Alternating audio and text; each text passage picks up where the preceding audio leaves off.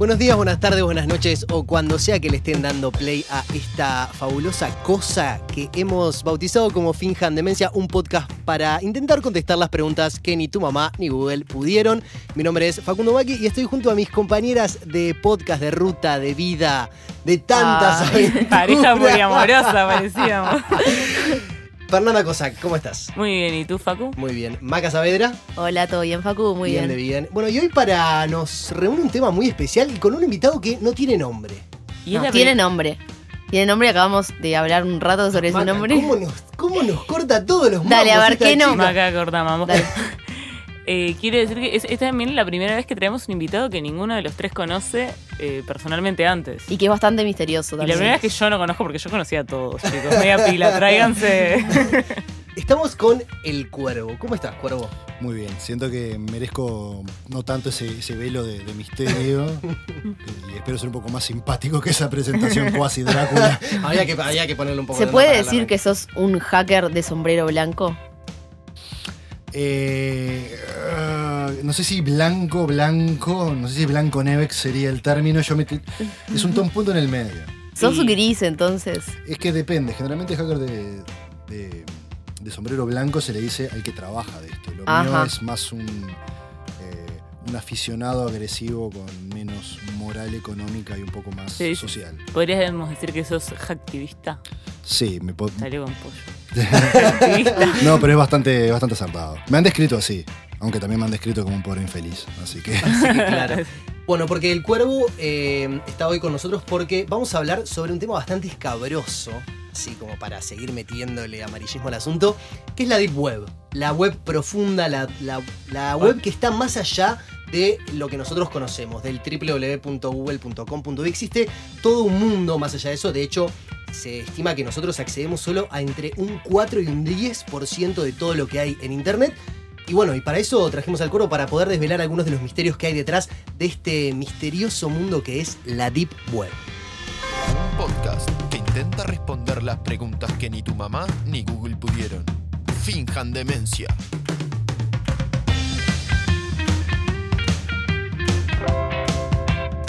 Macarena Saavedra.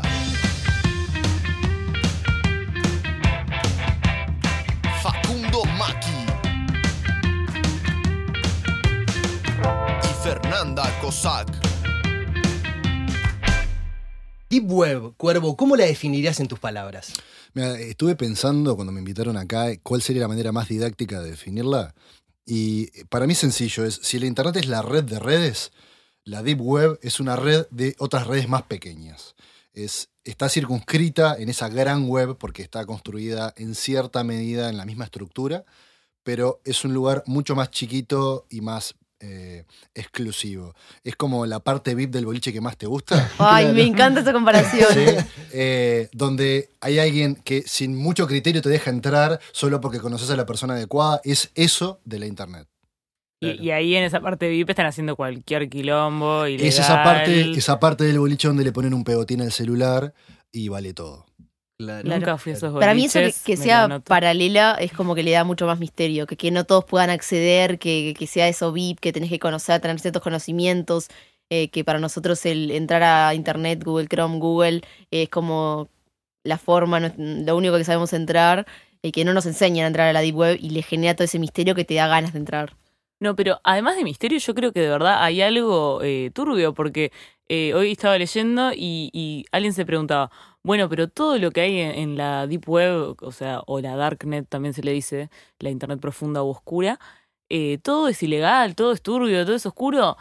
Y no necesariamente, pero digo, si hay algo que es, o sea, totalmente, eh, digamos, limpio, ¿por qué no está en la Internet normal? O Claro, sea, tiene igual- ese lugar. Y bueno, Creo es como algún- las offshore, es la misma discusión. Porque Sí, vas a es verdad, necesariamente no es que tiene que ser oscuro para estar ahí, pero si algo fuera tan prístino, Yo podría creo- estar en la internet normal. Claro, pero yo creo que igual de alguna manera por algo se ganó el mote de, de huevo oscura. Cuervo, ¿qué, ¿por qué crees que se ganó ese, Bueno. esa reputación? O sea, el término cuando, cuando se acuña y cuando empieza a ser usado más comúnmente es con Silk Road, que es ese gran sitio de compra y venta de, de drogas. lo que quieras. No, Ah. drogas era. A ver, contame No. un poco ese sitio que yo no lo, Lo cerraron. Lo cerraron. eh, bueno, sí. Es, es toda una historia ¿Lo súper cerraron o no? Primero, cerraron ese sitio, que ese sitio era el agregador de todo este contenido donde ofrecía... Es como intentar cerrar Cuevana, es- va a aparecer otra. Claro, esto era el Cuevana, eBay de, de drogas. Eh, bueno, él cerraron. La joda es que estaba la CIA, el FBI metido, y así como eh, se metió el FBI para agarrar a, a este tipo, que no sé, le dieron como 500 años, no me acuerdo cuánto le dieron, también varios de los policías metidos terminaron en cana porque vieron plata, vieron cosas, vieron acceso a un mundo. Eh, Como Pablo Escobar. es como moderno. todo, ahí gana la publicidad. Internet es para el porno. O sea, es lo primero que, que te enterás cuando te conectás a Internet. ¿Por qué? Porque al principio el Internet, con su eh, ausencia de regulación, ofrecía a algo que no era tan público como el acceso a porno, eh, algo más fácil. Fue el primer Acá- Siempre llegamos al porno Siempre acá, siempre. El primer capítulo. acá. La vida. la- la- todo tiende al porno eventualmente. Pero pasa lo mismo. O sea, después empieza la red a regularse, empieza a ser masiva, eh, empiezan a haber puritanos, empiezan a haber extremistas y ahí se, se llega a ese balance que estamos ahora donde te conectas a, a Facebook y ya está. Eh, pero acá es como volver a los albores de la internet, donde era un viejo este y valía todo. Donde había menos prejuicio Sí, y más acceso. Incluso la, la estética eh, te a mí me remonta, aunque sea al viejo internet. Bueno, o sea, pero ni hay una- les importa Ahí mejorar. no es porque no le importa, hay una motivación atrás de eso. Ahora cuando te conectas a cualquier sitio, descargas o sea- megas y megas de información. Claro. Claro. Ah, Acá, eh, por como técnicamente funciona Tor, vas rebotando entre nodos Bien. y cada vez se vuelve más lento. Y si yo estoy en un sitio como Facebook, eh, con toda su extensión, por más que podés acceder a Facebook a través de Tor, que eso también es algo que, por eso no necesariamente es algo malo, o sea, oscuro o turbio, aunque creo que todo eso describe Facebook, eh, eh, algo eh, pesado va, va a demorarte muchísimo más tiempo. Y, nada, Claro. Porque recién mencionaste a Tor. Ordenemos un poco para la gente que no tiene mucha idea cómo es eh, que funciona esto la Deep Web. Uno no puede entrar, no puede abrir el, el Google, el, el Chrome, el Safari, el Mo- Morcilla, el que use. Morcilla. Para, para entrar a la. No puedes, tipo, en Google Deep Web. Sí. O sea, no funciona así, Mabel. Tenés que entrar a algo especial. Contarnos un poco cómo funciona ese, ese mecanismo. Sí, bueno, ¿qué pasa? Eh, siempre que vos tratás de entrar a una página de internet, están sucediendo un montón de cosas a- a- alrededor. Eh, una de esas cosas es se, se pregunta a un servicio central que está controlado por una ONG que también tiene, es, o sea, es una ONG que tiene una moral tan limpia como la FIFA, así que vos imaginás que la FIFA también es como algo más. Bueno, eh, que es un organismo que regula todo el, el punto .com, o sea, básicamente hay una base de datos inmensa que dice pp.com va para acá, eh, va a esta dirección IP, que es ese, esa- ese numerito maravilloso, eh, imposible de recordar, y es por eso que nace todo el concepto de un dominio. Fantástico. Esto es un lugar centralizado donde Se me derrite, se me, me está me está chorreando cerebro por la nariz con toda esta explicación. Hay una pregunta que me encanta hacer que te habla de qué tanto eh, entiende una persona de, de cómo funciona Internet. Es si escribís una dirección de Internet y apretás Enter, ¿qué pasa? Según el nivel de conocimiento, una persona te va a responder un montón de cosas diferentes. Claro, yo te digo que. Tenés desde eh, Mabel, claro. que te va a decir, y me, apa- y me aparece el gato, eh, hasta tenés después gente terriblemente yo, enferma. yo que estoy en, nivel Mabel. Sí, Yo soy re Mabel, obvio. ah, Enter, voy a la página. Que, que- Claro, ¿Cuál es la pero- respuesta? Eso, eso te explica de, de cómo eh, surge toda la idea de la Deep Web. La Deep Web no funciona tan así. A ver, porque me tengo que descargar un navegador especial, ¿cómo? Claro, vos lo que tenés es una red de otras tantas computadoras que pueden o no estar en Internet, en la red de Internet. Ajá. Técnicamente están, pero no están. Es como complejo. O sea, eh, por ejemplo, mi sitio, Sí. mi blog, está en Internet, o sea, lo encontrás buscándolo, pero también está en la Deep Web. Ajá. Con la misma dirección. No. Ah. El acceso a las direcciones es, es totalmente diferente. No ¿Y el contenido es ese- distinto o es No, el mismo? No puedes pagar cómo. Claro, Claro, nadie, nadie tiene el dominio de ese claro, sitio. la- las direcciones de la Deep Web son juanernesto.onion. Ajá. Por, por ser una, es cebolla es porque es- tiene capas. Porque la- para entrar tenés que atravesar un montón de capas. Bien. Pero esa dirección no es gener- como no hay un organismo central, es básicamente una cuenta matemática. Y dada esa cuenta matemática te puede dar cualquier fruta de colores. Por eso las direcciones a veces no tienen forma. O es muy difícil que tengan forma. Si vos querés que tengan forma, tenés que vos resolver un problema matemático n veces hasta que el resultado sea una palabra. Y nadie hace eso. Facebook lo hizo, yo para mi sitio lo hice, demostrando que es posible. O sea, toma tiempo, toma mucho tiempo. Si vos querés que diga juanernestogonzález.onion, vas a estar capaz que 200.000 años. ¿Y por qué alguien se va a complicar la vida, eh, por ejemplo, en, es más difícil, mm, descargando todo eso, entrar a la Deep Web a Facebook? Porque, por ejemplo, ¿qué pasa si vos estás en China? ¿Qué pasa ¿Hay si un estás Facebook en en la? Deep Web? Está Sí. Facu, hace rato. ¿estás Pa, no, me, escuchando? no, te- me, está dando una cebeto lo que me estás explicando. a Facebook a través de la Deep Web. Porque, ¿qué pasa? Pero no es el mismo Facebook. es exactamente el mismo. Ah. No, pero también hay otras redes sociales solo por de la Deep. Web. Eh, Black Book es la que es una que Hay intentó N, ser. por eso te digo, al no haber un agregador Vos- central, ¿Vos, vos estás en alguna de esas redes sociales yo estoy en activo? ninguna red social. ¿No? no, me da Por- caspa.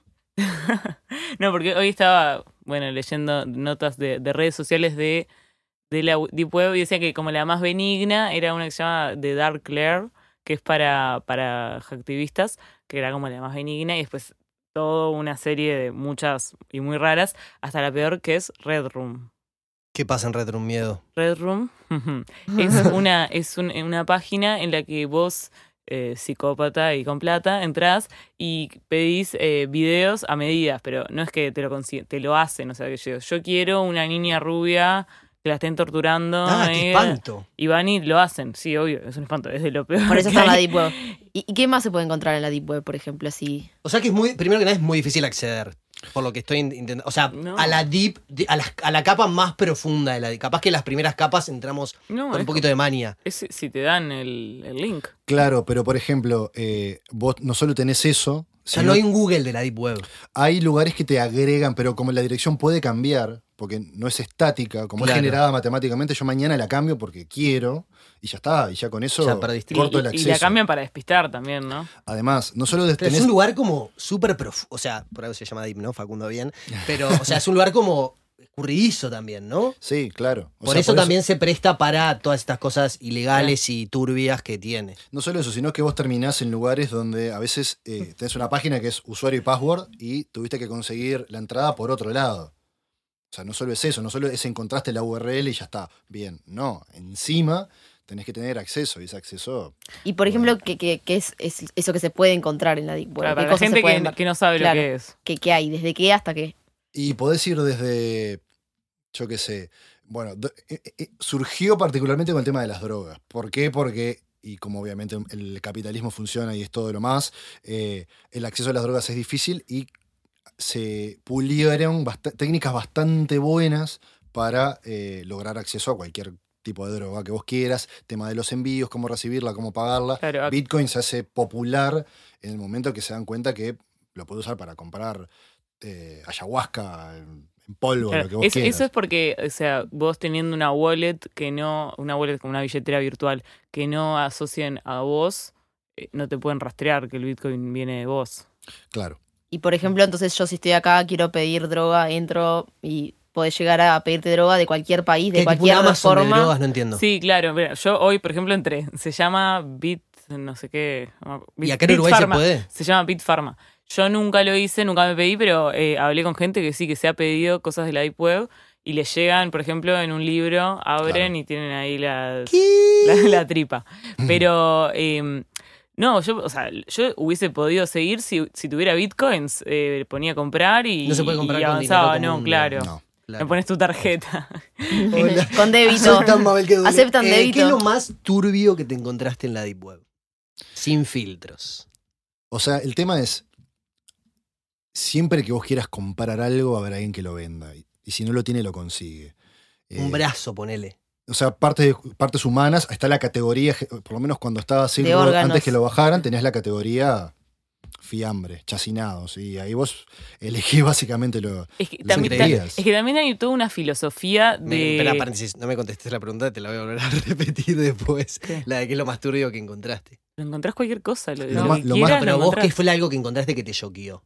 Obviamente, o sea, para mí lo más duro que vi es eh, venta de videos snuff, que son Ah. eh, asesinatos de bebés. Es tipo lo Qué fuerte. que es lo más... Pero también eh, esto eh, es, una, es una filosofía. Hay gente que dice que Internet tendría que ser lo más libre del mundo y si eso implica vender bebés muertos, eh, que se vendan y que no debería haber ningún tipo de regulación, ningún tipo de control, ningún tipo de, ni siquiera eh, factor moral que controle lo que hay en Internet. Vos como activista, eh, Sos Mira, tan- yo lo- a lo largo de los años, en algunas de las charlas que creo que fueron durante tres años consecutivos, eh, di unas charlas en Argentina que eran técnicas, pero siempre terminaba con la misma parte que todos los años hay un resultado de un organismo que se llama Freedom House, que habla de la libertad de expresión a lo largo de los años en todas sus formas, desde la parte periodística hasta el acceso a Internet. Y del 2013 en adelante siempre ha bajado. O sea, desde a un 80% de libertad, un 70%, un 60%, un 50%. Es una gran discusión como todos, ¿no? O sea, viva el anarquismo, viva la joda, Sí, pero claro. si yo me esguinzo la pata quiero que me la cubren. Eh, es muy discutible. Creo que eventualmente, y va a pasar, eh, la D-Web va a dejar de ser un lugar interesante y van a haber lugares alternativos. O sea, la D-Web y Tor no es la única red alternativa que hay, hay otras que cumplen otros roles. Hay una, por ejemplo, que es una que particularmente me gusta mucho, me llama Ceronet, que está diseñada para ser eh, indestructible, con un montón de comillas en el aire.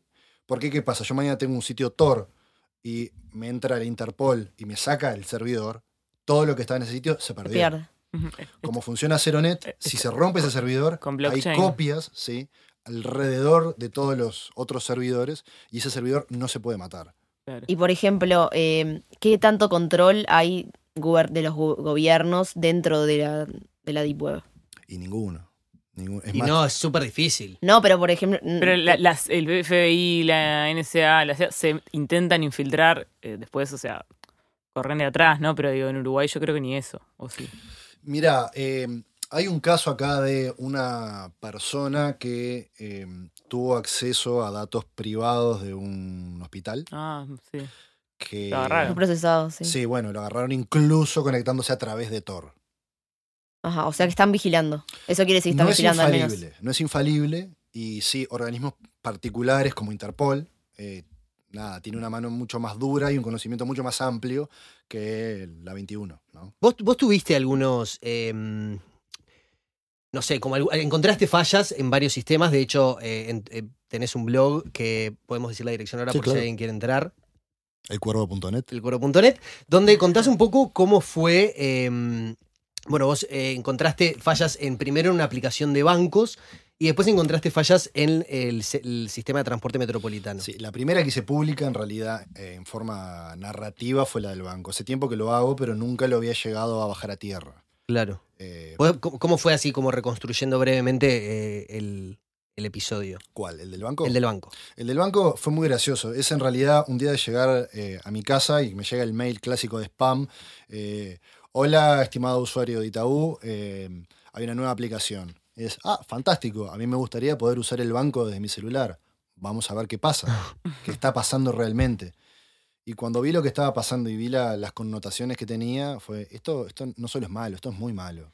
No me, no me imagino, o sea, yo me llega ese mail, entro, abro la aplicación. Vos, de alguna manera, tenés una manera de, de ver un sitio, de ver el código, lo que sea, que ya te das cuenta que hay una falla. ¿Cómo fue un poco eso? Sí, eh, hay maneras de, de construir lo que pasa. Una aplicación cuando se ejecuta en el celular, eh, eventualmente le pide algo a Internet, porque la información la tiene Y vos, eso- esas son las cosas que vos mirás. entre otras cosas. Ese es el primer lugar donde reviso, porque es bueno, qué, tan, qué prácticas mínimas indispensables de seguridad para intercambiar plata entre un usuario y otro estás haciendo. Y cuando vi que no estaban, es, bueno, pero...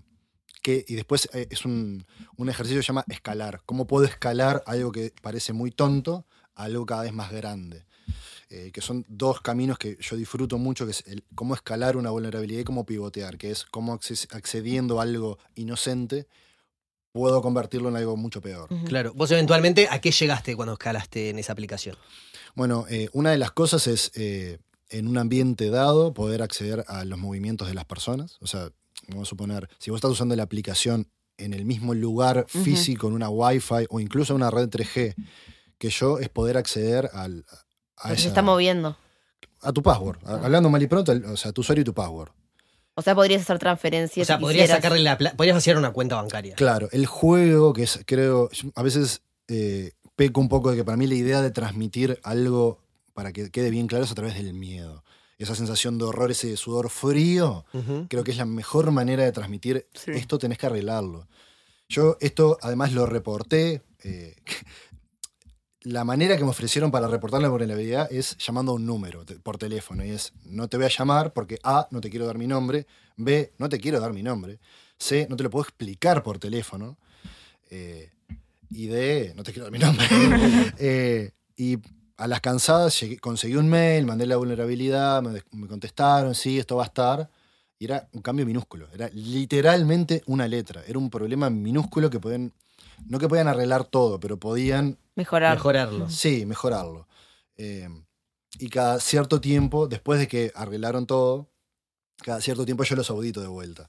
Y sigo encontrando cosas. sigo encontrando- Bueno, y otra cosa que encontraste es una forma de, de hackear, digamos, la tarjeta STM para que tenga Espera, viajes gratis. Vol- Volviendo al caso anterior. eh, ¿Pudiste haber vaciado cuentas bancarias enteras casi sin que se dieran cuenta? No, la persona se va a dar cuenta. Bueno, sí, claramente, pero no que lo habías hecho vos, ¿o sí? no. Que, se- que hubiera sido yo, no. No porque sería, es extremadamente difícil. Ojo, si yo te reporto una vulnerabilidad de que puedo hacer esto y mañana se vacía una cuenta, Bueno, claro, Sí. pero antes de reportar la vulnerabilidad podrías haber vaciado cuentas. sí, yo ¿Por qué en re- momento decidiste no hacerlo? Eh, es por el mismo motivo que yo no acepto plata a cambio de nada de lo que hago. Frente a ninguna auditoría, yo no acepto plata. No acepto dinero, no acepto Bitcoin, no acepto cabras. No. eh, es contrario a mi brújula moral obtener algo a cambio. Si yo saco esa, esa, mm, ese intercambio, si yo saco ese interés, todo lo que diga y todo lo que escriba puede ser más, más puro, con un montón de comillas también. Eh, ¿Y hacia dónde va tu brújula moral? ¿Para qué haces estas cosas? Mira, voy a contarle la historia. Es la primera vez que la cuento la historia en un lugar que queda grabado. Yo eh, hace unos años me empecé a reunir con un grupo de seguridad informática, un grupo de hackers que hay acá en, en Uruguay, que son más técnicos en informática y lo, lo ven capaz de un punto de vista más laboral. Y lo entiendo, me parece fantástico. Claro. Se reúnen cada dos meses.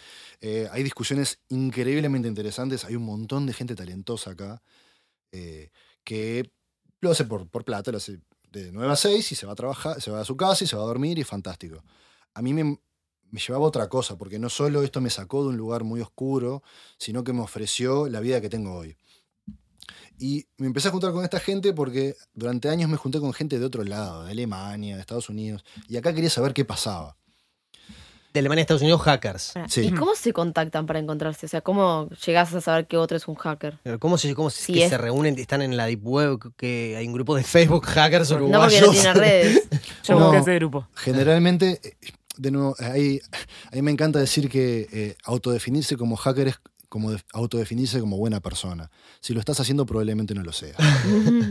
Es algo que te da una comunidad, te- que te avala. Claro. que podés dar una charla técnica y tus pares no te destrozan.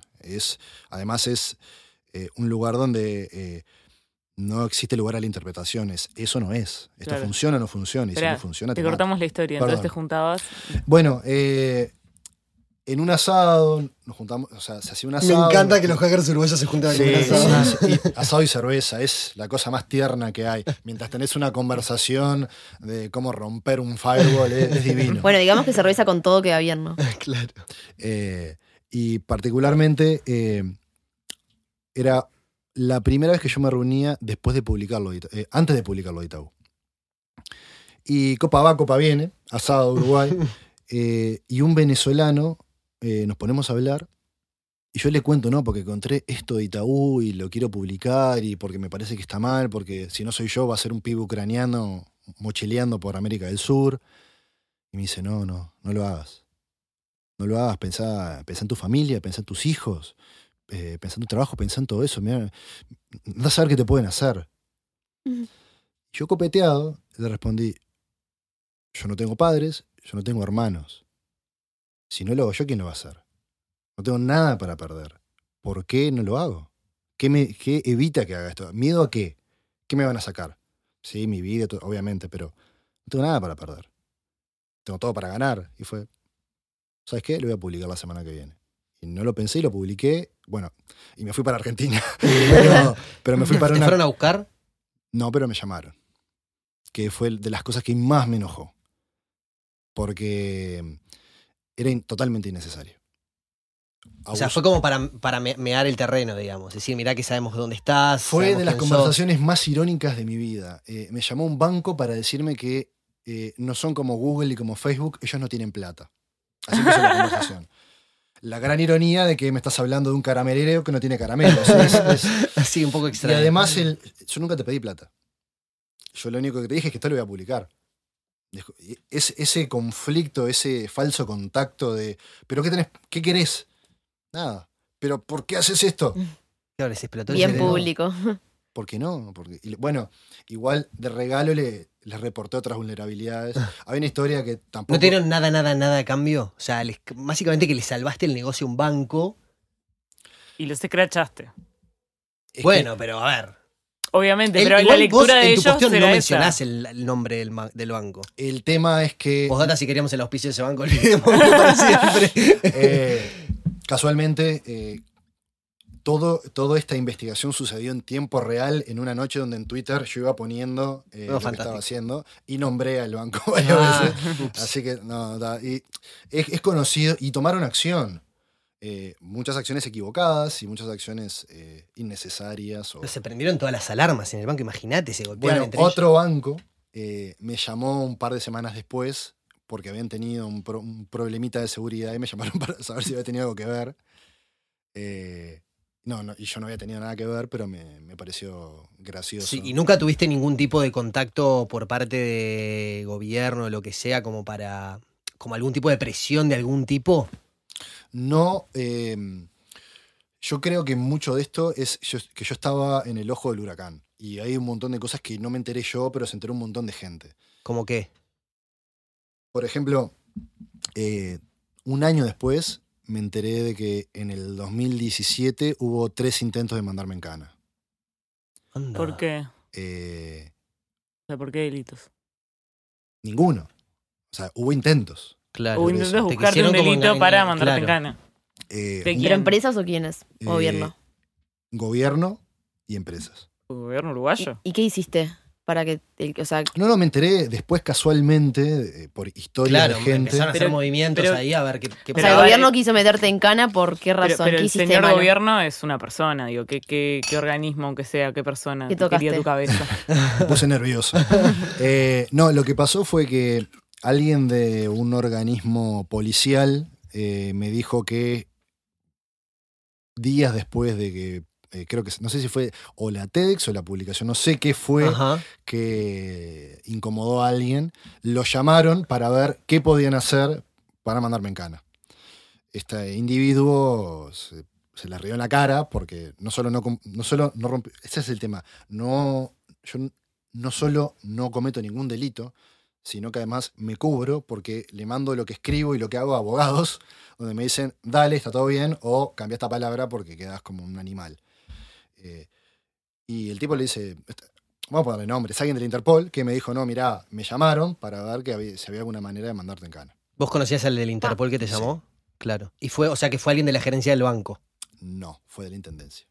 ¿Y por qué? ¿Y ¿Qué la- tiene que Por ver la el banco con la STM. intendencia? No, Ah, la porque fue el STM. tema de la STM, porque contemos también Ah. que el cuervo eh, Hackeó la tarjeta hackeó la STM para tarjeta poder, STM. como para que de puedas boletos, viajar Mabel, gratis. Esa. A ver, La ¿cómo- sube para nuestros amigos argentinos. cómo Bueno, esa casualmente la SUBE, la VIP y la STM comparten el mismo error técnico. Eso es una de las cosas interesantes de viajar a Argentina, es que pude hablar con, con otros profesionales allá donde sí, esto ya lo vimos. Claro. Hicieron, o sea, hicieron copiar y pegar de acá y vamos arriba. Claro. ¿Cómo fue el episodio de la STM? Bueno, lo, lo del STM me tomó años por el acceso, gracias a aduana, por el acceso a, la- a las herramientas necesarias. Pero era con. Técnica, eh, FIS, tipo una PC, un... Ah, te la trancó la aduana y por eso no podías. ¿no? No, claro, sí. El, el NFC, que es la famosa tarjeta que usa, usa un método de transmisión sin contacto. Y las herramientas como para leerlo no son de fácil acceso. Claro. O sea, no- hoy en día no solo la aduana te lo tranca, sino que Ursec te lo tranca, eh, todo el mundo te lo tranca, es casi imposible acceder a esas cosas. Y, y nada, y yo sabía que eran vulnerables, sabía que, es más, lo que me motiva también a, seguir investigando y a publicar es que la Intendencia sabía que eran vulnerables antes de implementarla. Eso es una de las cosas que más me molestaba porque era, e- es la manera de atar eh, a un individuo a sus viajes. Que ese es el, el- el gran problema que tengo. Es, la tarjeta no tiene técnicamente necesidad de estar atada a tu cédula. Está atada a tu cédula porque sí.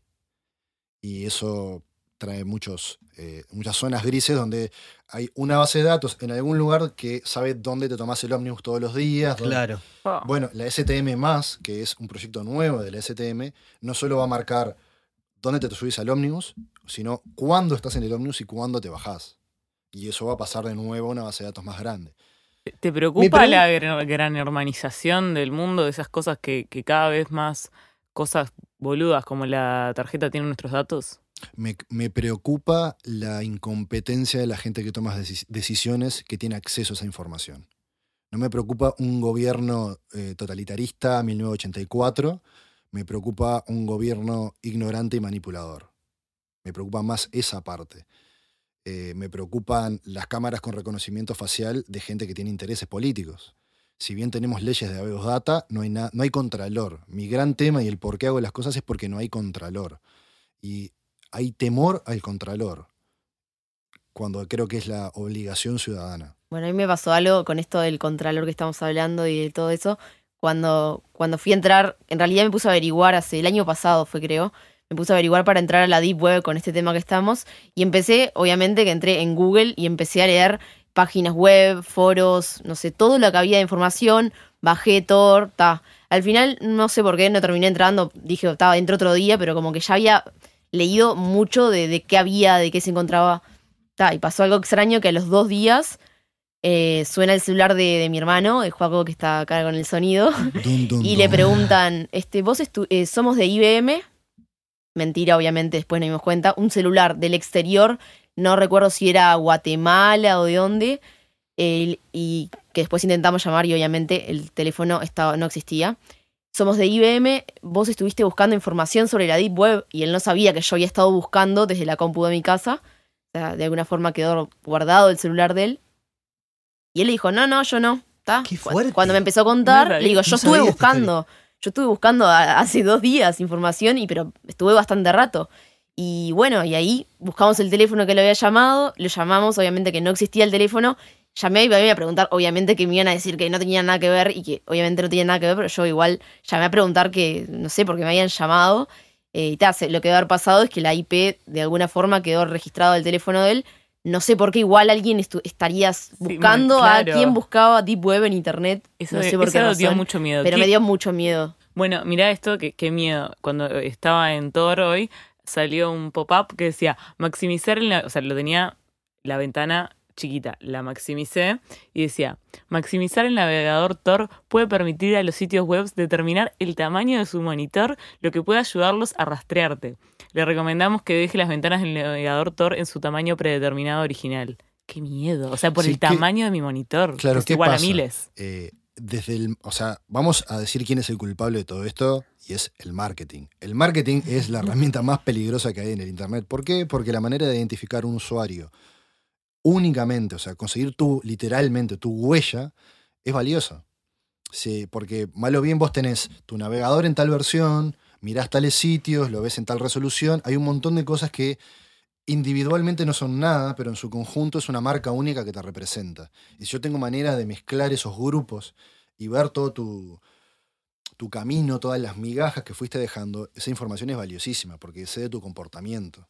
Y lo que importa ahora y lo que es muy valioso hoy es el comportamiento. Claro, no solo yo- qué miraste ahora, sino qué te, miraste iba, hace un año. claro, yo te iba a consultar, ¿por qué debería importarnos todo esto a nosotros, a, a los, a los simples mortales que no manejamos ni grandes sumas de dinero, ni información este, eh, peligrosa, ni tomamos grandes decisiones? O sea, ¿por qué debería importarnos a los simples mortales todo esto? Es que es una pregunta muy interesante porque han habido consecuencias de los últimos años donde demuestran que no precisas ser una persona eh, relevante, importante, eh, adinerada. Primero, no lo sos hoy. ¿Qué pasa dentro de 10 años? Bueno, claro. Eso es lo que yo siempre digo, que todos nos vamos a arrepentir en 10 años de lo que subimos a las redes. Sin duda. Hay una frase que me gusta mucho que, de Edward Snowden, que es, los niños que nacieron ahora no van a saber nunca lo que es la idea de un pensamiento único y solamente de ellos.